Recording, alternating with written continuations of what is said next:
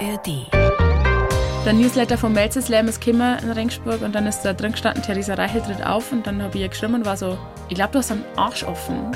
Und sie hat geschrieben, ich glaube, du musst einen Text schreiben. und dann habe ich einen Text geschrieben. Die blaue Couch, der preisgekrönte Radiotalk. Ein Bayern 1 Premium Podcast in der App der ARD Audiothek. Dort finden Sie zum Beispiel auch mehr Tipps für Ihren Alltag mit unserem Nachhaltigkeitspodcast Besser Leben. Und jetzt mehr gute Gespräche. Die blaue Couch auf Bayern 1 mit Dominique Knoll. Sie ist Buchautorin, Kabarettistin, eine junge, schlaue und sehr lustige Stimme aus Niederbayern. Und ich freue mich sehr, dass sie heute bei uns ist. Theresa Reichel, herzlich willkommen. Hallo. Rosenmontag heute. Ja. Geht da was in Sachen Fasching? Bei mir daheim schon. Ich habe es halt auslassen. Sie haben ja früher die Kinder trainiert in Ihrer Heimat, gell? Ja. In, in Haunersdorf bei Simbach in Niederbayern war Genau. das. Und was war das? So Gardetraining, oder? Ja, so Kindershow-Tanz haben wir gemacht. Und das war dann irgendwann ganz toll, weil dann haben wir irgendwann zwei Gruppen gehabt, die Großen und die Kleinen. Dann haben sie irgendwann die Jungs von der Jungfeuerwehr über meine Mädels lustig gemacht. Dann habe ich gesagt, jetzt seid selber drauf. Dann haben die auch tanzen müssen und das dance bis heute. Echt? Das ist jetzt, glaube ich, zehn Jahre her oder so. Die machen das bis heute. Da haben Sie schön was hinterlassen. und haben Sie selber auch in einer Garde mal getanzt? Ah, nur in der Kindertanzgruppe. Kindertanz. Für das andere war ich dann zu unsportlich. Ich, meine Schwester hat es jahrelang gemacht und ich habe wirklich gestaunt, was die da machen. Das ist ja Hochleistungssport. Es ist irre. So Bein hoch und dann in Spagat krachen auf dem Boden. Das ist ja verrückt, Es oder? ist komplett irre. Ich bin ein Edelfan von der Prinzengarde Dingolfing. Da haben auch ganz viele Freundinnen von mir dabei und ich muss den Tanz jetzt ja so fünfmal singen, Ja. damit ich alles check, was da gleichzeitig passiert. Ja. Und dann sitzt sie da einen halben Mund auf und vergisst zum Schnaufen. Und da sind so viele Leute beteiligt, die Kostüme nähen, die da mit organisieren. Ja. Also das ist schon echt irre, was da in den Vereinen abgeht, wie das klappt, oder? Also das haben wir nicht gemacht. Wir haben so acht Kinder gehabt und das war schon schwach nur. Die im Zaum zu halten. Sie waren ja auch Vorsitzende in der Landjugend, also in dem Dorf schon sehr aktiv und eingebunden, oder? Schon, meine ganze Familie eigentlich. Also mein Onkel ist der Faschingspräsident, meine Mama moderiert mit meinem Onkel. Mein Bruder war Vorstand von der Landjugend, Super. ich war danach Vorstand von der Landjugend. Mein Papa ist der Chef vom Disco-Zeit. Der Chef vom Disco-Zelt. Ja. Boah, Er immer umsonst reingekommen, oder? Also wir sind alle, aber alle bei uns im Dorf helfen mit. Da helfen alle zusammen. Das ist ganz toll, wirklich. Ja. Letztes Jahr war ja ein gutes Jahr für Sie. Da haben Sie unter anderem den Senkrechtstarter Kabarettpreis bekommen. Ja, Herzlichen Glückwunsch danke. nochmal. Das war ein wichtiger Moment für Sie, oder? Wa- Wahnsinn, Wahnsinn. Ich bin mir noch nie so begehrt vorgekommen wie an dem Tag. Alle wollten was von mir, alle wollten mit mir reden und ich war so, ich war gnadenlos überfordert den ganzen Tag. Aber es war, ich habe mich sehr geehrt gefühlt. Warum war dieser Preis jetzt vor allem besonders wichtig für Sie? Also es ist natürlich der Bayerische Kabarettpreis. So, das ist in Bayern schon ziemlich der wichtigste Preis, den es gibt. Und was ich vor allem spannend finde, ist, dass man ja um den muss man nicht spielen. Also da fährt man nicht hier und dann treten da acht Leute auf und dann wählt die Jury jemanden aus, sondern von, von alle Leuten, die es gibt, das muss ja nicht mehr jemand aus Bayern sein, von alle Leuten, die es gibt, wählt die Jury eine Person aus, die den kriegt. Und das war ich. Und das ist einfach krass. Ja. Das ist einfach heftig. Ich habe ja heute schon sehr, sehr gelacht äh, mit Ihnen. Auf Instagram habe ich mir einen Ausschnitt angeschaut aus dem Schlachthof. Das war ein Auftritt, ein Stück über das Gendern. Da Mhm. Ja. kriegt der Herr Markus Söder auch ordentlich eins mit von Ihnen. Und Sie haben uns ja auch einen Text mitgebracht heute, Ja. gell? damit wir mal ein bisschen hören, wie Sie klingen, wie Ihre Kunst klingt. Darf ich Sie bitten, den jetzt mal vorzulesen, ein bisschen was dazu zu sagen? Ja, also ich habe eine Nummer, wo ich, ich habe ja Deutsch auf Lehramt studiert und habe verschiedene Gedichte aus verschiedenen Epochen nachgemacht, weil es aus in den verschiedenen Epochen deutlich weniger Werke von Frauen gibt immer und ich habe einfach gedacht, es soll dort einmal Gedichte geben, wo es um Männer geht, so wie es in ganz viele Gedichte um Frauen geht und im Mittelalter waren Mähren ganz besonders im Trend. Das sind Moralgeschichten in Versform. Und die Moral ist meistens, vertrau keiner Frau oder glaub nicht, was eine Frau sagt oder an die Frau so reißt die zusammen, red nicht dagegen. Und dann habe ich Meere geschrieben, das heißt der eingepflanzte Ehemann. Und das geht so. Der Mann verhält sich unterwertig, ist zu früh mit dem Kochen fertig, ich versteck den Pfarrer schnell im Schrank. Äh, das ist ein Mittelalterwitz, nur dass das erklärt ist. Im Mittelalter haben alle Frauen Affäre mit dem Pfarrer gehabt und so Okay. Geschichten. Schlag zu, man zuckt, na Gott sei Dank. Ich spreche Mann, wo ist mein Mahl? Er führt mich keusch nach nebenan und präsentiert mir welche Schmach einen Teller mit Salat. Kerl, sage ich, du weißt ja wohl, dass ich dich grün und blau versohl. Wie kannst du's wagen? Bist du besessen? Niemals würde ich Grünzeug essen. Sag mir doch, wie kann es sein, dass du nicht lernst, ein Koch zu sein, obwohl ich dich doch alle Tage nach dem Essen gründlich schlage, hm? So sollst du nun, damit du's lernst, und glaub mir, Mann, ich meine es ernst, der letzte Weg, dich zu bekehren, sollst selber zum Gemüse werden. So grab ich ihn im Garten ein, der Pfarrer hilft mir gern dabei. Die Erde reicht dir bis zum Kinn, dein geliebtes Beet, und du darin. Doch es kommt der Tag, ich trete nah, sag Kerl, ist dein Talent jetzt da? Willst du gut kochen, will ich dich retten, ansonsten bleibst du wohl hier stecken. Sacht gebe ich dem Kopf nen Schubs. Oh, der Mann ist tot. Ja, ups. Und jetzt kommt die Moral zum Schluss. Obacht. So lerne Mensch, der dies gelesen, Gemüse ist sein Tod gewesen. Also, Haben wir alle was gelernt heute. Happy Rosenmontag. Haben wir was gelernt. also, also solche Themen wie, wie Gendern, vegetarische Ernährung und so weiter, das ist schon auch was, was in Ihren Programmen eine große Rolle spielt. Woher kommt ihr, was glauben Sie, diese wahnsinnige Aufregung immer im öffentlichen Diskurs, gerade auch beim Thema Gendern? Weil Boah. Sie gendern ja ganz Oh, ich natürlich. weiß es nicht und es regt mich so auf, weil wirklich, wir haben echt ganz andere Themen, die wichtig sind und es so, ich find's irre, weil niemand kriegt Hassnachrichten, wenn er nicht gendert. Und ich hab unter meine Videos immer, immer, immer Kommentare, wo steht, ich kann ihr nicht zuhören, sie hat einen Gender-Sprachfehler. So lasst's mich doch auch. Ich zwing euch nix auf. Ich hab Videos gemacht, wo ich erkläre, warum ich finde, es ist gescheiter, wenn man's macht. Aber ich schreibe nirgendwo drunter, "Äh, du hast mich nicht mit erwähnt, ich höre dir jetzt nicht zu. So, es wird immer die Leute, die gendern, vorgeworfen, wir würden hetzen und wir würden die Gesellschaft spalten. Aber ich bin ja die, die Hasskommentare kriegt. Ja. Nicht nur, weil ich es thematisiere, sondern einfach nur, weil ich es mache. Da kann es um was ganz was anderes gehen. Und wie gesagt, wir haben echt auf feministischer Ebene ganz andere Themen, über die wir uns mittlerweile aufregen könnten. So, gendert's oder gendert's nicht, aber. Es ist, halt so, Ruhe. ja, es ist halt so wahnsinnig praktisch, Menschen in eine Ecke zu stellen, ne? wenn man sich darüber so erhebt und lustig macht. Ja, und, ja. und das ist auch was, was mich persönlich da wahnsinnig ärgert, weil ich finde ganz wichtig, diese Freiheit zu sagen, nee, mir gefällt es nicht gut, ich möchte Ja. das nicht machen. Ich möchte Schülerinnen und Schüler sagen oder ich möchte SchülerInnen sagen. Also jeder, wie er möchte. Ja. Und das propagieren Sie ja auch ne? in Ja, Ihren genau. Programmen. Und auch wenn dann der Söder daherkommt und sagt, er will ein Genderverbot, was, also so Schülerinnen und Schüler ist gendern, SchülerInnen ist gendern und Schüler ist auch gendern. Das wird männlich gendern. Mhm. Also was möchte er den dann verbieten? Das, Gendersensible Sprache. Darum er, glaub geht's ja, ich, ne? selber nicht ja, ganz ja, genau. Ich, ich aber ich kann dem gern. Markus, wenn du zuhörst, ich gebe dir gerne eine Nachhilfestunde in Gendern und dann können wir uns noch mit drüber unterhalten. Wenn da was zusammengeht, dann machen wir das aber bei uns. Live im Radio. Aber echt. Bücher schreiben Sie ja auch. Ihr Mhm. erstes heißt, muss ich das gelesen haben, was in unseren Bücherregalen und auf Literaturlisten steht und wie wir das jetzt ändern. Ja. Und das ist Ihnen ein großes Anliegen, ne? Ja. Warum? Also ich war in der Schule schon sehr- sehr Literatur interessiert und habe das null hinterfragt, was wir da lesen und wen wir da lesen und habe gedacht, das sind halt die Klassiker, die gibt's und das war's. Muss man verstehen, muss man lesen Genau. und toll es finden. gibt nur die. Es gibt halt Goethe, Schiller, Lessinger und Kafka und das war's. Und dann habe ich im Studium langsam rausgefunden, dass da schon irgendwie noch mehr gäbe, dass das aber nicht inkludiert wird. Und dann habe ich immer so ein bisschen rebelliert in meine Kurse und habe gefragt, aber wie wär's denn, wenn wir vielleicht was von einer Frau lesen zu dem Thema? Und die Antwort war immer, ja, es gibt nichts. Und da habe ich aber schon gewusst, das stimmt nicht.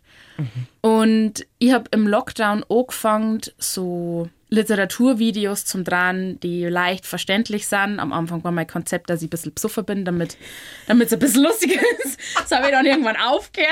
Also ah, haben Sie da ernsthaft Schnäpschen getrunken Ich vorher? habe ich hab mir zwei Weinschalen hingeballert und dann habe ich über Faust geredet. Also am Anfang hat das Konzept auch Drunk Classics geheißen. Wie gesagt, das habe ich dann irgendwann geändert, weil das, ich habe eine ganze Zeit lang im Lockdown zwei Videos in der Woche. Ich kann mir nicht zweimal in der Woche ein Hido. Nur fürs Internet. Könnte Ähm, gesundheitsschädlich ja. werden auf Dauer. Und jetzt trinke ich gar keinen Alkohol mehr, also das hätte sich eh nicht ausgegangen. Aber ich habe eben gemerkt, dass ganz viele SchülerInnen mir dann geschrieben haben und gesagt haben, so, hey, ich habe irgendwie das Gefühl, ich habe zum ersten Mal verstanden, um was es wirklich geht. Und das liegt nicht daran, dass die Kinder immer dümmer werden, sondern das liegt daran, dass diese Sprache so weit weg ist von allem, was wir jetzt haben, dass man wirklich aufpassen muss, dass man die Kinder dann nicht einfach so einschmeißt, sonst haben die verloren. Man kann nicht sagen, ihr habt jetzt zwei Wochen Osterferien, lest mal Faust und dann redet man drüber. Das funktioniert nicht. Aber wird noch ganz genau so gemacht. Ja. Ne? Also bei meiner Tochter hatte ich das gerade, die musste die Leiden des jungen Werther lesen, Ja. alleine in den Ferien. Und danach wurde einfach eine Arbeit darüber geschrieben. Das geht nicht. Ah. Ohne Hilfe, ohne Anleitung, ohne irgendwas. Und die ganze Klasse war völlig, hä, was, mein, was mein sollen wir damit? didaktisches Herz blutet. Ja. Ähm, und meine Videos sind natürlich nicht als Ersatz zum Lesen gedacht, das sage ich ja immer dazu, aber sie sind, glaube ich, ein guter Einstieg, um mal so grob zu kapieren, wo es passiert denn ungefähr. Und da muss man es nämlich beim Lesen nur noch erkennen. Und das ist leichter. Und so habe ich auch, wenn ich Shakespeare lesen habe müssen im Englischstudium, das versteht man auch nicht. Einfach so. Da habe ich auch vorher die Inhaltszusammenfassung gelesen und dann habe ich geschaut, was passiert. Und ich habe anscheinend ganz viele Jugendliche da erreicht und auch Lehrkräfte, Ja. wo sie nicht gedacht habe. Ich habe gedacht, die finden das ganz schlimm. Die dann gesagt haben, wir finden das richtig cool, was du machst. Und dann habe ich einmal zu oft im Internet einen Witz drüber gemacht, dass ich gerne ein Buch drüber schreiben würde. Und dann hat der Heimatverlag mir geschrieben und hat gesagt, ja, dann schreib mir Dann 250 mach mal, Seiten. Theresa. Und dann habe ich gesagt, okay. Und hat es gut geklappt? Besser als ich gedacht habe. Ich bin es ja nicht gewohnt, Sachen mich schriftlich zu äußern. Ich bin es gewohnt, wie, mich mündlich zum Äußern und alles, was ich schreibe, ist für mich, damit ich das dann sage. Und es war auch ungewohnt, was zum Schreiben, was dann erst zwei Jahre später jemand sagt. Weil alles, was ich mache, so direkt ein Kontakt nach außen. Aber es hat richtig Spaß gemacht. Es war wie, wenn man eine Hausarbeit über sein Lieblingsthema schreiben darf, aber man muss so null, null Ernst sein dabei. Ja. Also es ist ganz, ich finde ein sehr lustiges Buch. Ich habe mir auf jeden Fall Mühe gegeben. Welche Bücher Sie gerne auf die Leselisten packen würden für Ja. Schülerinnen und Schüler, darüber sprechen wir noch heute. Und auch natürlich, wie Sie auf die Bühnen der Nation gekommen sind. Aber jetzt kriegen Sie erstmal Ihren Lebenslauf. Den schreiben wir für jeden Gast. Und ich darf Sie bitten, den mal vorzulesen. Oh Gott, ich bin ganz schlecht im Vorlesen. Okay. Ich bin die Rahel Theresa und am liebsten liege ich. das ist schon mal sehr wahr. Heute stehe ich auf der Bühne, früher habe ich mich eher versteckt. Ich war Teil einer Dorfgemeinschaft und dann doch nicht. Was ich cool fand, fand niemand cool. Mein Opa war mein bester Freund, Bücher und Theater mein Leben Elixier. Lebenselixier. Eine Lehrerin hat mich geprägt, mir das Gefühl gegeben, dass ich sein darf, wie ich bin. Schreiben hat mich durch alle Höhen und Tiefen getragen, vor allem durch die Tiefen. Nichts ist so bekommen, wie ich es mir ausgedacht habe. Und genau das macht mein Leben heute so schön. Ich mag mich, wie ich bin, rede über Literatur und Schminken. Jawohl, das steht da, das habe ich nicht selber dazu gesagt. Dass ich dann noch etwas bewege, ist perfekt. Mein Wunsch für die Zukunft, eine Balance zwischen Beruf und Privat. Das ist ja richtig süß. Ja. Fühlen Sie sich gesehen? Sehr, Gut. sehr. Jahrgang 1996, so schön jung, dieser Mensch. In Landau an der Isar geboren, die Mama Bürokauffrau, der Papa Treppenbauer und einen älteren Bruder haben sie, der ist Gitarrist und Ja. mit dem sind sie ganz eng, ne? Ja, sehr. Wir sind, wir sind beste Freund, mein Bruder und ich. Toll. Beide Kinder in Künstlerberufen. Wie haben denn da die Eltern so reagiert, als die Theresa dann auch noch gesagt hat, übrigens ich jetzt Kabarettistin und Autorin. Wir haben es miteinander verkündet daheim tatsächlich. Also mein Bruder hat ja erst Zimmerer gelernt, hat dann Holzbau studiert, ist dann da eben auf die Musikschule gegangen und hat dann gemerkt, das ist, was ich machen möchte. Und ich habe auch so, das war so Ende 2019, Anfang 2020. Was natürlich ein schlechtes Timing ist, um zu sagen, hey, Kunst ist mega der sichere Beruf, das klappt bestimmt. Da kam Corona ins Land, ja. Aber wir sind wirklich miteinander heimgefahren und haben das so verkündet. Und meine Eltern waren jetzt, die sind ja auch nicht blöd. So, meine Eltern, also mein Papa hat sogar gesagt, glaubt sie, ich hab das nicht mitgekriegt? Glaubt sie, ich check das nicht? Und bei mir waren sie wirklich, glaube ich, gar nicht überrascht. Und ich habe ja auch gesagt, nach dem Studium sowas zum Probieren, in Anführungszeichen, ist eine sehr privilegierte Lage, weil ich kann immer ins Ref gehen, wenn ich möchte. Und Lehrerin werden dann. Genau. Also wenn ich wirklich noch mehr hätte, dann müsste die mich halt ummelden und dann hätte ich ein halbes Jahr später einen Job. Und ich meine, mein Bruder hat einen, einen Ingenieursbachelor, der kann auch überall arbeiten, wo er will. Und das war uns schon auch wichtig, dass wir die Ausbildung fertig machen und was Gescheites gelernt haben, in Anführungszeichen. Und jetzt machen wir das und wir haben uns beide selbstständig gemacht, wie mein Papa auch, mit dem, was wir am liebsten machen. Und es klappt richtig gut. Toll. Ja. Da haben ihre Eltern ja aber auch einiges richtig gemacht, oder? Ja. Wenn beide Kinder sich trauen, einfach mal zu springen. Das ist ja, Ja. auch nicht selbstverständlich, ne? Ja, es hat aber auch wirklich bei uns beide aus unterschiedlichen Gründen, glaube ich, lang dauert. Weil wir haben halt beide, unsere Eltern haben uns zu nichts gezwungen, aber ich hab, der Florian hat schon immer gesagt, er nimmt die Firma mal vom Papa und ich habe schon immer gesagt, ich werde Lehrerin. Und dann war ich quasi so kurz davor, wirklich Lehrerin zum sein und dann habe ich gemerkt, oh, vielleicht möchte ich gar nicht. Also die Lehrerin, mit der ich noch befreundet bin, das weiß ich noch, die hat mir das gesagt im April 2019 hat sie mir gesagt, Theresa, du möchtest es doch gar nicht. Mhm. Und ich war so sauer. Ich habe so ich hab die noch nie angeschrieben. Ich habe so angeschrieben, weil ich war so wütend. Und ich habe gesagt, wie kannst du das sagen? Du kennst mich mein ganzes Leben lang und jetzt unterstehst du mir, dass ich das nicht machen möchte. Und dann hat es noch dauert bis Dezember. Mhm. Und so lange hat es noch gerattert und dann habe ich selber verstanden, dass ich nicht unbedingt Lehrerin werden möchte, sondern dass ich einfach feig bin mhm. und mich nicht traue. Ja, ist ja auch verständlich. Es ist ja ein Riesensprung. Ne? Ja. Da, muss, das, da muss man schon auch einfach Mut haben und an sich glauben und ja. das Scheitern mit einkalkulieren. Kann Voll. natürlich auch passieren. Und diese Lehrerin war eine wichtige Mentorin für Sie, ne? Ist immer noch. Immer noch, bis ist heute. Immer noch. Wir sind sehr eng befreundet. Ach, schön. Und die ist einfach ganz toll. Und ich glaube, was Kunst angeht, was die meisten, glaube ich, nicht wissen und was ich auch ganz lange nicht verstanden habe. Man muss nicht entweder super berühmt werden und entdeckt werden und dann ist man die berühmteste Person, die es gibt, oder man muss wieder ein normaler Beruf machen, in Anführungszeichen, mhm. sondern die meisten Leute, die von der Kunst leben, sind einfach im Mittelstand. Und ja. man kann da ganz normal viel Geld damit verdienen, so das passt und so das gelangt. Und man muss kein Hollywood-Star werden, mhm. dass das geht. Das ist, glaube ich, wahnsinnig wichtig, ne? Ja. weil das wird immer übersehen, dass das auch ein, wenn man so mittelbekannt ist, auch ziemlich Spaß machen kann ja. und funktionieren kann. Ne? Und, so, und dass das nicht eine Vorstufe ist von irgendwas, sondern mhm. dass das einfach reicht und okay ist. Und da hat man echt die Lehrerin wirklich sehr geholfen, weil die wahnsinnig gut ist von sie schaut von außen drauf und pickt die Sachen so auseinander mhm. und sagt dann, schau mal, du stehst da und das, was du möchtest, da. Und dann wurschtelt ihr das so auseinander. Und dann sitzt sie daneben und bin so, stimmt. Alles, was du sagst, hast recht. Aber lustig auch, dass die erste Reaktion erstmal genervt war, ne? Ich war so sauer. Aber ich glaube, das ist ganz oft so, wenn, wenn Leute was sagen, was man irgendwo schon weiß, aber noch nicht laut sagen möchte, dann ist ja. man, also ich zumindest, mein Bruder auch, sind wir immer erstmal sauer und dann so Zeit später kommen wir daher und sagen, ja, hast ja recht. Ein ganz wichtiger Mensch in Ihrem Leben war auch Ihr Opa, der ja. ist leider schon verstorben. Was ja. hat der Ihnen so mit auf die Reise gegeben? Mein Opa war der Kirchenorganist und der Chorleiter. Mhm. Der hat Theater gespielt bei uns im Dorf und der war so.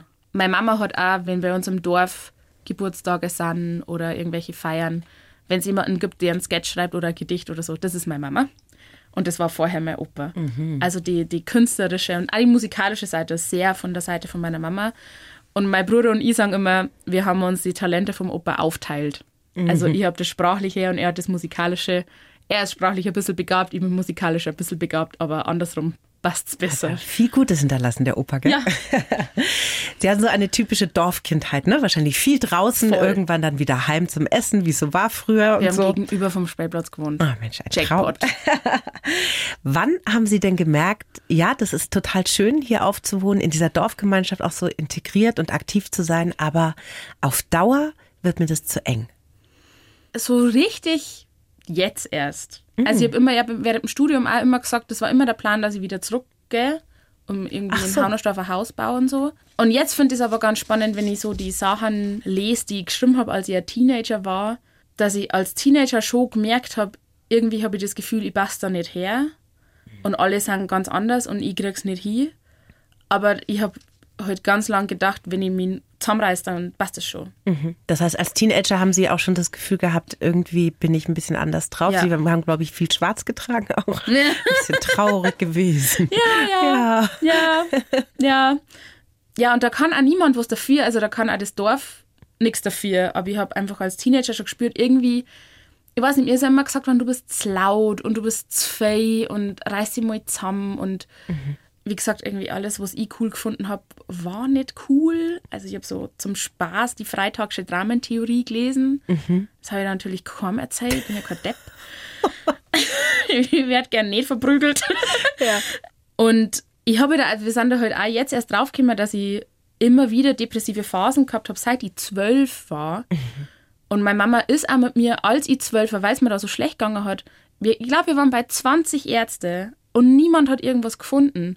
Und der Letzte hat dann gesagt, und der hat es mal verschissen, der Letzte hat dann gesagt, ihr feit nichts körperlich, sie simuliert. Oh. Und ich habe, glaube ich, bis ich so mit 25 richtig, richtig schlecht gegangen hat, habe ich gedacht, ich, ich simuliere heute halt und ich bete mir das Ei. Und dann war es aber so schlimm, dass es gar nicht mehr gegangen ist. Mhm. Und dann habe ich Gott sei Dank eine Hausärztin gehabt, die das kapiert hat, als ich dann einen Attest wollte, hat sie gesagt, sie haben keinen Kopfweh. Mhm. Einer geht schlecht. Und dann bin ich komplett zusammengebrochen bei ihr in der Sprechstunde. Und es ist da heute halt schon immer und es ergibt total Sinn jetzt im Nachhinein. Mhm. Aber es ist auch klar, dass das woher hätten meine Eltern das wissen sollen? Sie haben keine Chance gehabt. Ja, die Ärzte hätten es wissen Na, müssen. wenn mehrere Ärzte nacheinander sagen, Ja. ihr fehlt nichts, Ja, ne, da, haben- da, ja, oh Ja. Aber was für ein Segen, dass diese Ärztin sie dann gesehen hat, ne? Ja, die hat echt, die hat mein Leben gerettet. Das ist echt, das war richtig krass. Weil ich bin halt, ich habe halt einen Auftritt nicht machen können und habe einen Test braucht. Weil wir natürlich auch Verträge haben und uns, und uns an die halten müssen. Ich habe gewusst, das geht nicht, ich bin da hier. Und sie war so, wissen Sie, dass es sowas wie Antidepressiva gibt? Und dann habe ich gesagt, darf ich das? Und sie gesagt, ja. Also ich finde es so Wahnsinn, weil jetzt sind sie Jahrgang 96, ja. Ja. Und wenn wir Boomer davon reden, hier irgendwie 1979 Depression, da hat man nicht so genau hingeschaut. Aber das Thema ist ja wirklich seit vielen Jahren in der Öffentlichkeit und wird ja, Ja. schon viel mehr gesehen als jetzt noch vor 30, 40 Jahren. Und Ja. trotzdem passiert es noch, ne? Ja, und aber vor allem bei Jugendlichen und Kindern. Also ich habe da im Studium geschaut, dass ich mich da gut informiere, weil da psychische Krankheiten oft ganz, ganz, ganz anders ausschauen als bei Erwachsenen und deswegen nicht erkannt werden. Ja. Weil man halt als Jugendliche eher dann, dann hat man auf einmal aus dem Nichts ein Problem mit alle Autoritäten und weil sie ja nichts mehr halten. Man ist wahnsinnig vergesslich. Das können alles Indikatoren, man ist ja in der Pubertät sowieso schon vergesslicher Ja. als normal, aber das haben die einfach nicht gewusst. Das ist ja aber auch immer das Problem, ne? Also wenn man äh, Kinder im Teenageralter hat in der Pubertät, wo ist es Pubertät? Ja, genau, wo Dieses ist es normale. normal? Ich denke an gar nichts, lass ständig mein Sportzeug liegen und bin auch immer unpünktlich. Ah, wie oft mir meine Mama mein Sportsackerl hinterherfahren hat müssen. Gottes Willen. Mama, es tut mir so leid. Aber das ist wirklich schwer dann zu sagen. Und wo fängt es dann an, auch pathologisch zu Ja, werden? Ne? voll. Also Ja, also einfach. was bei mir das Ding war eben, dass ich immer, ich habe mir Gründe gesucht, damit es mir schlecht gehen kann. Das heißt, ich habe mir entweder eingeredet, ich bin krank und habe irgendwas und habe es dann auch irgendwann wirklich gespürt. Mhm. So. Aber ich habe halt nicht verstanden, was los ist und habe dann, achso, dann muss ich irgendwas haben. Dann Mhm. habe ich bestimmt Bauchweh. Bestimmt. Ich hab bestimmt Bauchweh und Kopfweh und mir ist schlecht. Haben sich irgendwo einen Kanal gesucht. Genau. Mhm. Und das ist bei Kindern und Jugendlichen ganz oft so, weil man ja nicht versteht, man muss ja körperlich irgendwas haben, damit es einem schlecht Ja. geht. Und trotz dieser immer wieder schwierigen Phasen haben sie aber auch schon in der Schulzeit sich auf Bühnen gestellt. Ne? Ja. Haben Schultheater gespielt, waren in der Maske, haben Regieassistenz gemacht und so weiter. Ja. Das war schon was, was sie gepeitscht hat, sehr früh. Das war komplett mein Ding. Ich habe wirklich, meine Freundinnen haben gesagt, ich habe in der Schule gewohnt. Weil ich habe alles mitgenommen, was irgendwie Theater war. Ich habe das ganz, ganz, ganz, ganz toll gefunden. Einfach also ein Ort, wo man sich ausdrücken kann, ohne dass man um man selber sein muss und so kurz Pause machen von allem. Sie haben ja auch viel gelesen, äh, schon Mhm. als sehr junge Frau.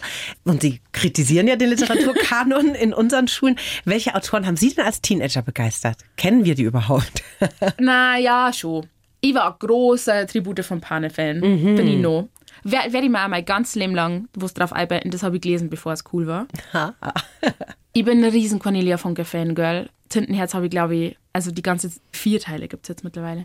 Aber die Trilogie habe ich, glaube ich, zehnmal gelesen, wenn es reicht. Und ich habe echt ich hab alles gelesen, was ich in den Finger gekriegt habe. Es war mir komplett wurscht. Und ich weiß noch, einmal habe ich im Westen nichts Neues gelesen. Ah, Mit Sauberzunge, glaube, ich war da auch 14 oder so. Weil ich glaube, mein Bruder das in der Schule gehabt hat oder so. Und dann hat er das erzählt, um was da geht. Und ich war so, das muss ich lesen. Und dann habe ich das gelesen. Und das Buch hat ganz viel Anhang gehabt. Und das Ende kommt sehr abrupt. Ich will es nicht spoilern, aber das Ende kommt sehr abrupt. Und dadurch, dass der Anhang einer da war, habe ich nicht checkt, dass das Buch jetzt dann aus ist. Ja. Und dann kommt so dieser letzte Satz. Und ich habe so laut gewarnt, mitten in der Nacht, dass meine Mama wach geworden ist. Und rübergekommen ist und war so, was ist los? Und ich war so, nee, das Buch, nee. ah, da habe ich natürlich, ich habe ganz viele traurige Sachen gelesen. Ich habe so ganz viele Autobiografien gelesen über Frauen, denen ganz schlimme Sachen passiert sind. Ich habe aber wirklich einfach alles, was ich in den Finger gekriegt habe. Und mit einer Geschwindigkeit, da bin ich heute noch neidisch. Ich weiß nicht, wie ich das gemacht Ja, habe. Und dass Sie so gerne in der Schule waren, das haben Sie nach dem Abitur ja fortgesetzt. Da Ja. haben Sie nämlich ein freiwilliges so- soziales Jahr gemacht am Landauer Gymnasium. Yes. Und dann wieder zurück eben und die Theatergruppe geleitet. Genau. Also es hat sich ganz gut ausgegangen, weil ich wollte eh, ich wollte so ein bisschen testen, wie es ist, Lehrerin zum sein, weil das Studium doch schon sehr lang dauert und mir auch vorher gesagt worden ist, das ist nicht einfach. Und dann waren die Lehrkräfte vom Gymnasium einfach echt mega nett und haben gesagt, du kannst es machen und wir lassen die ja unterrichten und wir lassen die das machen. Und wir haben, wie gesagt, fünf Theatergruppen gehabt drei Lehrkräfte, die das geregelt haben. Zwei von denen sind schwanger geworden, als ich Abitur gemacht habe. Mhm. Also sie haben mich auch braucht. Wie praktisch. Ja, voll. Und dann bin ich halt da geblieben und habe die Theatergruppe da gemacht und habe bei allen anderen Sachen mitgeholfen und habe ganz viel unterrichten dürfen, habe ganz viel lernen dürfen. Und das war wirklich ganz, ganz, das hat mir wahnsinnig viel gebracht das Jahr. Also der nächste Wachstumsschub, kann Ja. man sagen, oder? In der Zeit. Ja, und ich habe ja einmal G8 Abi gemacht und ich habe Ende Juni Geburtstag, das heißt, ich war nach dem Abi erst 18. Und ich habe einfach gemerkt, ich bin noch nicht so weit, ich möchte noch nicht wegziehen, ich kann noch nicht, geht noch nicht. Verstehe ich total. Also es ist einfach auch blutjung, ne, mit dem G8. Da Ja. hat man ein Abitur, 17, 18 Jahre und dann studieren und mit 22 arbeiten. Das Ja. ist ein bisschen verrückt alles. Jetzt ist Theater ja die eine Sache. Da kriegt man vorgefertigte Texte, die lernt man auswendig, gibt sie wieder. Aber Sie sind ja dann zum Poetry Slam gegangen. Da ziehe ich ja so meinen Hut. Also für alle, die das jetzt vielleicht noch nicht so drauf haben, das ist ein literarischer Wettbewerb. Bei dem trägt man selbst verfasste Texte vor einem, finde ich, meistens ganz schön kritischen Publikum vor. Ah, die sind schon nett. Echt? Oh, Je nachdem, wo man ich, ist. ich war noch nie auf so einer Bühne gestanden, aber ich kriege immer Herzrasen, wenn ein anderer draufgeht, weil Oh ich so mit aufgeregt bin. weil das ist schon, da lässt man schon so ein bisschen die Hosen runter, ne? Und ihr erstes Mal war ja auch noch, ich sage mal, sehr spontan, ne? Wie sind Sie da hingekommen? Äh, Freundin von mir hat mich da angemeldet einfach und hat mir nicht Bescheid gesagt. Hat es dann, glaube ich, auch vergessen. Und wie haben Sie davon erfahren? Im Newsletter, zwei Tage vorher. Oh Gott. Der Newsletter von Melzer Slam ist gekommen in Regensburg und dann ist da drin gestanden, Theresa Reichel tritt auf und dann habe ich ihr geschrieben und war so, ich glaube, du hast einen Arsch offen. Und sie hat geschrieben, ich glaube, du musst einen Text schreiben. und dann habe ich einen Text geschrieben. Und hatten Sie das jemals gemacht vorher, so eine Nein, Art von habe Text? ich hab nicht mehr gewusst, dass das existiert. Wir haben aus Versehen in diesen Poetry Slam reingestolpert nach der Pause und da habe ich rausgefunden, dass das gibt überhaupt. Ja, in der alten Melzerei in Regensburg Ja. war das dann. Weil die da gegenüber gewohnt hat. Was für einen Herzschlag Semester. hatten Sie da vor dem ersten Auftritt? Ich bin gar nicht mehr klargekommen. Ich war so nervös. Ich habe so geschwitzt. Es war ganz, ganz, ganz, ganz unangenehm. Aber das Publikum in der Melz ist wirklich, wirklich, wirklich nett. Also ich sage das bis heute, wenn man was ausprobieren möchte, beim Slam in der Melze, wenn es da nicht funktioniert, schmeiß weg. Dann ist scheiße. Worum ging es da in Ihrem ersten Text? Und meine erste Unterrichtsstunde, die ich jemals gehalten habe. Ah, in, vor Schülern. In der 7D. Alleine, weil die, die Lehrkraft krank war. ja. Und wie haben Sie sich gefühlt danach, nach diesem ersten Auftritt? Ich war selig. Tagelang. Ich habe es richtig, richtig cool gefunden. Mir war am Anfang auf der Bühne wahnsinnig wichtig, dass das Publikum nichts von mir persönlich weiß. Nix von mir persönlich mitgekriegt. Habe ich in alle Interviews ganz stolz erzählt, dass ich finde, das geht niemandem was an. Und jetzt höre ich mir das an und denke mir, Baby, du warst so feig. Du warst einfach feig. Du hast dich einfach nicht traut. Weil jetzt ist Ihr Programm sehr persönlich. Ja. Ne? Ja, Da geht es um Ihre Liebesbeziehung, um Körper, um alles Mögliche, was das Leben so, sage ich mal, aufregend macht. Ne? Ja. ja. Und da lassen Sie ganz schön die Hosen runter zum Teil. Ne? Schon. Und vielleicht sage ich in zehn Jahren wieder was ganz was anderes, aber mittlerweile, aktuell ist das für mich, glaube ich, der beste Weg. Um so, ich habe das Gefühl, wenn ich echte Emotionen habe, dann haben die Leute, die zuschauen, das auch. Das ist gut. Das heißt, diese Entscheidung, ja, jetzt gehe ich dahin auf die Bühne, ich werde Autorin, ich werde Kabarettistin, ich trete bei Poetry Slams auf, die kam ja dann so ziemlich genau mit Corona zusammen. Dann kam der Lockdown.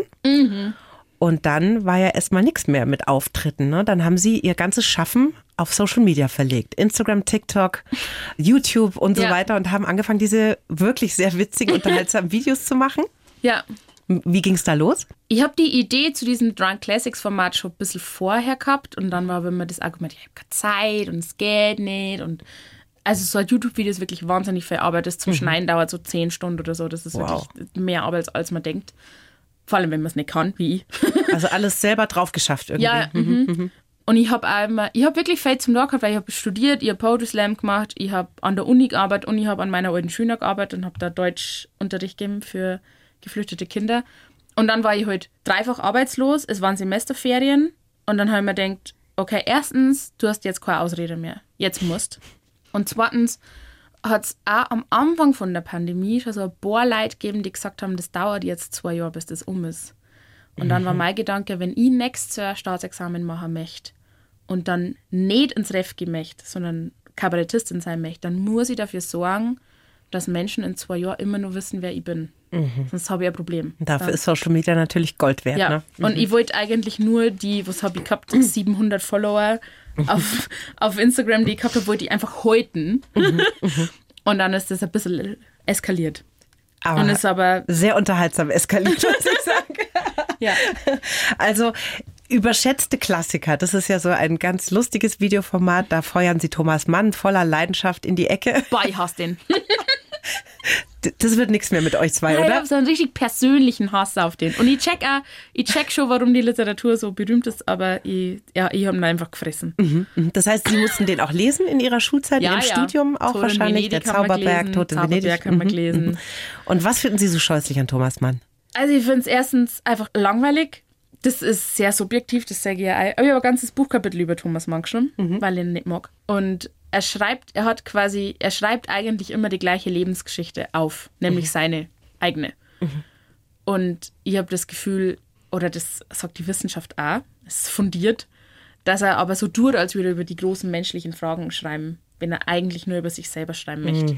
Also Und man- er empfindet sich als Multiplikator Ja, genau. sozusagen. Er hat ja gesagt, er ist der geborene Repräsentant, obwohl er nicht genau gewusst hat, was er repräsentiert.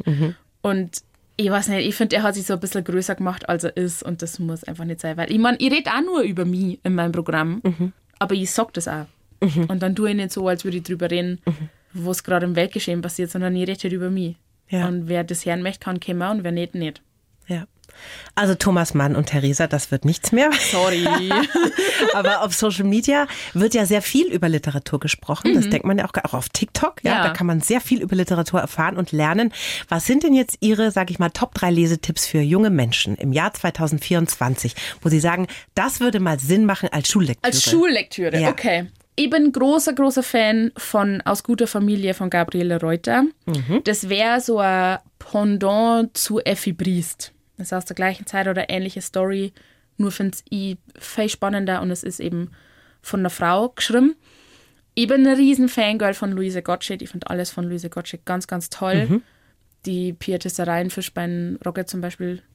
Rocke, Rocke. Das ist ein sehr langer Titel. Ist eine wahnsinnig lustige Komödie. Auch der Witzling ist eine ganz tolle Komödie. Und auch ihre Dramentheorie finde ich besser als die von ihrem Ehemann. Ich sag's, wie es ist. Ähm, also von der kann man, glaube ich, alles lesen im Unterricht. Das passt alles gut eine. Panthea, auch, Panthea von Luise Gottsched ist die erste Regeltragödie von einer Frau. Also wenn man quasi ein klassisches Drama lesen möchte, wie jetzt Maria Stuart ist oder Iphigenie auf Taurus, kann man auch das lesen. Und dann nehmen wir noch Lessing mit eine, weil den finde ich eigentlich auch ganz cool. Aber Mhm. Minna vom Bahnhelm von Lessing. Das wird auch manchmal gelesen, aber ich finde, das hat mehr Aufmerksamkeit Sehr selten, verdient. ne? Mhm, Ja. Also da Komödie ist. Wir haben Ja. in Deutschland das Gefühl, wenn es lustig ist, dann kann man nichts Kann es nichts taugen. Aber Ihnen ist es schon wichtig, dass man auch einfach mal rauskommt, dass man immer nur männliche Autoren liest, ne? Ja. Man probiert ja im Deutschunterricht die ganze Literaturgeschichte darzustellen und es funktioniert halt nicht, wenn man immer nur die gleiche Art von Mensch als Autor hat. Das heißt nicht, dass ich die Werke schlecht finde, das heißt nicht, dass ich finde, das sind keine Klassiker, sondern ich möchte alles, was ich auch möchte mit meinem Buch, ich möchte nur ergänzen. Ich möchte nur sagen, schaut mir das gibt's auch noch, was man zum Beispiel lesen kann. Und mein eines großes Argument ist, dass wenn man schon ein Buch liest, um ein bestimmtes Thema zu behandeln, sei es im Unterricht oder an der Uni oder weil man was wissen möchte über das Thema, dass man dann schaut, dass die Geschichte aus erster Hand ist. Also dass die Person, die das Buch geschrieben hat, auch weiß, wovon es redet, weil sie es erlebt hat. Und da habe ich echt den größten Schock gehabt, als ich so rumgefragt habe, was die Leute gelesen haben zum Thema Nationalsozialismus in der Schule. Wo es ja das deutscheste aller Themen ist. Und das Top 1 Buch mit Abstand ist Der Junge im gestreiften Pyjama. Wo es erstens eine Übersetzung ist, was ganz, ganz selten ist im Deutschunterricht, dass Übersetzungen gelesen werden. Und es ist ein Buch von einem irischen Autor, der kein Jude ist, der nicht dabei war. Und das Buch ist so falsch, grob falsch, historisch, dass das Museum Auschwitz gesagt hat, bitte lest es nicht. Ja, das wusste ich auch nicht. Und es hat trotzdem Preise noch und nöcher gekriegt und mit rauf und runter gelesen in die Schulen. Und da geht es halt um diesen zehnjährigen Sohn von einem SS-Offizier, der keine Ahnung hat, dass gerade Krieg ist, der nicht weiß, was ein Jude ist, der nicht weiß, was ein KZ ist, obwohl er direkt daneben wohnt. Und das ist, stimmt einfach nicht. Das ist so, so, so, so schlimm. Und dann denke ich mir so, wir haben doch das Tagebuch der Anne Frank. Wie kann das sein, dass dieses Buch Anne Frank überholt Was hat? natürlich auch gelesen wird, ne? Ja, das ja, ja, Tagebuch schon. der Anne Frank. Ja, ja. Also, wie kann das sein? Ah, Entschuldigung, da, wär- da ich immer ein bisschen merke in schon, da ist viel Passion drin. ja, nee, aber da ist natürlich auch was dran. Also ich habe, glaube ich, gelesen, als Hitler das rosa Kaninchen stahl in der Grundschule und Ist dann irgendwann mal die Welle. Ja, Ja. ja, Ja, Das da, so da hoffe ich ja immer noch irgendwann, dass aufkommt, dass die, dass die ganze AfD einfach nur so ein Experiment ist. Das wäre schön. du, wenn die dann in der Bundesregierung sind, dann sagt so Jan Böhmermann, ich war's. Das war alles nur war Spaß. Experiment und dann haben wir es geschafft. Sie sprechen bei Ihren Auftritten ja auch viel über, über den Selbstwert, über den Körper. Das ist gerade bei Ihrem Auftritt da in der Elbphilharmonie. Ganz tolles Video kann man sich da anschauen äh, auf YouTube. Das heißt, ich hasse meinen Körper. Das ist schon sehr persönlich, was Sie da erzählen. Ähm, Sie sind in den 2000ern groß geworden, sozialisiert. Da gab es diese sogenannte Body Positivity, also dieses positiv auf alle Formen von Körpern zu schauen, gab es einfach noch nicht so Ja. wie jetzt. Ne? Ja. Das ist was anderes. Das heißt, Sie hatten eigentlich überhaupt keine Role Models für mehrgewichtige Frauen. Null. Mhm. Null. Also die Nuller war ja schon, wenn man sich daran erinnert, wie Lady Marmalade rausgekommen ist. Mhm. Pink war die dicke von denen. Und Pink hat ein Sixpack gehabt. Ja. Die war, hat einfach Die war nur halt ein bisschen muskulös, breitere ne? Schultern gehabt als alle anderen. Die war nicht meilenweit weg von dick. Mhm. Und es hat niemanden gegeben, der so ausgeschaut hat wie ich und in der Öffentlichkeit. äh, Irgendwann hat Cindy aus Marzahn gegeben, Mhm. wo ja aber auch das ganze Ding eine Kunstfigur war und der Fakt, dass sie dick ist, auch nur der Witz war. Und das ist ja auch immer die lustige Dicke, auch Ja, Hella genau. von Sinnen oder sowas. Genau. Immer die lustige Dicke. Ne? Ja, oder dass es hat also ganz komische Regeln gegeben. So heller von Sinnen darf dick sein, weil die ist lesbisch. Mm, interessant. Ja. Das war auch dann so, ja, die darf das ja. die muss kein begehrenswertes Objekt für Männer sein. Ja, genau. Deswegen, aha. Also es war ganz, ganz komisch und ganz, und ich hab echt einfach, es ist richtig schwer, das wieder aus einem rauszubringen. Mhm. Ich muss nicht mal alles lieben, wie ich ausschaue. Mir reicht es einfach, wenn ich in den Spiegel schaue und mir denke, okay, passt schon. Was ich in diesem Programm wirklich einen Moment fand, da sind mir voll die Tränen in die Augen gekommen, ist irgendwo diese Verbindung, die sie da auch herstellen, die wahrscheinlich fast alle Frauen kennen. Mhm. Wenn ich nur einer normschönen Frau entspreche, bin ich auch liebenswert. Das heißt, Ja. diese Liebe und dieses Begehren knüpfen an ein bestimmtes Körperbild. Ja. So haben wir sie aber auch beigebracht gekriegt. Also es ist ja in alle, in alle Filme, die man anschaut, kommt erst das Makeover und dann darf man sie verlieben. Man muss erst hübsch sein und dann darf man sie verlieben. Und ich hab, auch man, ich glaube, man merkt es gar nicht so krass, wie stark man das verinnerlicht hat, bis dann halt soweit ist. Und um das geht es in dem Text, dass Ja. ich wirklich gedacht habe, ich bin eigentlich okay mit mir. Und dann war ich verliebt und die Person hat sich auch in mich verliebt. Und dann habe ich erst gemerkt, wie krass ich mich selber eigentlich gar nicht leiden kann und wie sehr ich nicht fassen kann, dass, dass meine Freundin in der Öffentlichkeit mein Hand halten möchte. Und das nicht, weil es eine Frau ist, sondern einfach nur, weil die mir denken dann, aber dann singen das ja alle Leid, dass wir zusammenkehren und sie schauen sie nicht mal. Und Das, waren ist, echt ihre Gedanken. Ja, das war als, es ist ihr- das, sie hat das erste Mal meine Hand genommen in der Stadt und ich habe zum Warner angefangen, weil ich es nicht fassen habe können. Und das ist so traurig. Total Und so falsch. Und da kann ich nichts dafür, sondern das ist einfach, was einem beibracht wird, das ganze Leben lang. Ich habe mir ganz viel mit Freundinnen darüber geredet und wir haben alle als Teenager gedacht, wir waren dick. Und ich war dick und habe gedacht, ich bin dick. Okay. Aber ganz viele Freundinnen von mir sind, waren immer schon schlank und haben trotzdem gedacht, sie sind dick. Und dick ist auch gar keine Beschreibung gewesen von irgendwas, sondern nur ein Schimpfwort. Dick ist nur ein Schimpfwort gewesen. Ja. Beschreibt keine Körperform, sondern so eine äh, fehlende Kontrolle. Ja, ne? genau. So und es, ist, gibt nicht dick, es gibt nur zu dick. Jetzt trennen uns beide 26 Jahre. Ich bin Jahrgang 70, Sie sind Jahrgang 96. Mhm. Und so oder in paar anderen Spielarten gibt es dieses Thema ja schon immer. Ja. dieses Ich bin nicht richtig, wie ich bin. Ich bin zu viel, ich bin zu fett. Ich kann auch nur geliebt werden, wenn ich dem und den Maßen entspreche und so Ja. weiter. Jetzt sind wir 2024. Jetzt wissen wir das alles in der Theorie. wir sehen die dicke Lizzo, wir sehen ganz viele mehrgewichtige Frauen, die ihre Stretchmarks fotografieren und so weiter. Ja. Wir wissen das alles in der Theorie. Aber der Schritt, das zu leben und zu fühlen, ist so ein großer. Wie kriegt man das denn hin? Boah, das, wenn ihr wisst, der kann ihr aufhören mit der Therapie. Ähm, also, das ist jetzt natürlich kein Tipp, weil das kann niemand befolgen. Mir hilft es wahnsinnig nicht, hetero zu sein. weil ich einfach halt tatsächlich weiß, Okay. ich, ich muss die Männer nicht gefallen, weil was möchte ich mit denen? Und bei Frauen ist der Druck ein bisschen raus dann? irgendwie, also es ist schon so, das ist ja sehr gut erforscht, dass wirklich Mädels und Frauen sehr darauf trainiert werden, dass sie eben so ausschauen, wie Männer wollen, dass sie ausschauen.